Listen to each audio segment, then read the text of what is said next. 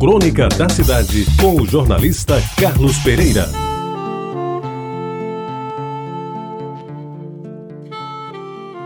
Amigos ouvintes da Reda Bajara, ele acordava às 6 horas da manhã sem precisar de despertador. Como fazia todos os dias chamados úteis. Pulava da cama, se dirigia ao banheiro nos fundos da casa. Escovava os dentes com pasta eucalol e em seguida mergulhava num banho com água fria da jarra colocada no banheiro. Ao se ensaboar com sabonete Dorli, ficava pensando por que sua mãe obrigava aquele ritual diário antes de tomar o café da manhã. Já apressado para não perder a hora da aula, do Grupo Escolar Santo Antônio, num percurso que fazia a pé, porque bicicleta era para os meninos mais ricos do bairro. O café, meus amigos, gostoso e cheiroso, era o café Alveiar. Mesmo nome de fubá com que era feito um cuscuz excelente, que misturado a dois ovos fritos e um pãozinho bem quente dava sustento para toda a manhã.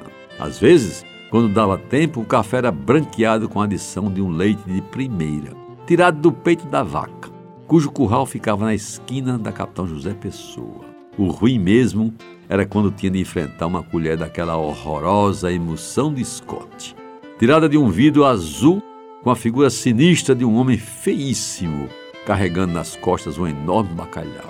Pois bem, das 7 às 11 horas se ocupava em prestar atenção ao que dizia a professora Durvalina Falcão, que marcou muito a sua presença naquela que viria a ser a primeira escola da sua vida. Assim, aprendeu as primeiras letras, as operações fundamentais da matemática e decorou para sempre a tabuada. Sabendo de cor, ainda hoje, que 7 vezes 7 é 49, a não ser quando a conta está errada.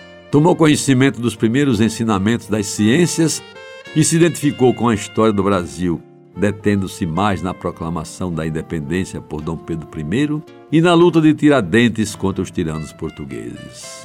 Aprendeu que a Paraíba um dia tinha pertencido a uma capitania hereditária com sede em Olinda e que a nossa capital já tinha se chamado Filipéia de Nossa Senhora das Neves.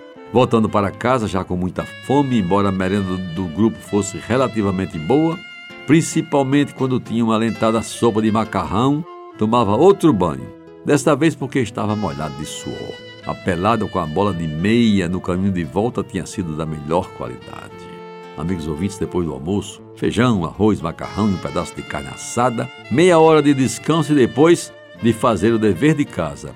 Davam ajuda na venda do pai, ajuda que geralmente era fazer embrulho. Embrulhar sabão era muito chato, por sinal. Ou de somar os valores das compras dos poucos clientes para anotar na famosa caderneta do fiado. Às cinco da tarde, a folga era para brincar. E aí era o bom do dia. Podia ser uma simples brincadeira de roda ou até mesmo uma boa corrida na disputa de barra-bandeira. Os mais fracos preferiam o esconde-esconde, o pega ou mesmo o peia quente. Mas isso era para maricas, porque o forte era mesmo a pelada no campo do sítio da esquina, onde oito jogadores de cada lado disputavam palmo a palmo. O direito de fazer gols numa disputa que só terminava quando vinham os gritos: Pra casa já! Senão vai apanhar.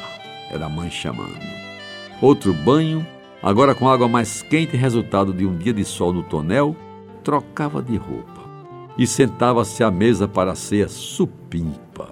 Um prato de sopa, um pão com manteiga e uma xícara de café com leite, acompanhados às vezes de um pedaço bom de queijo de coalho ou a metade de um frutapão delicioso.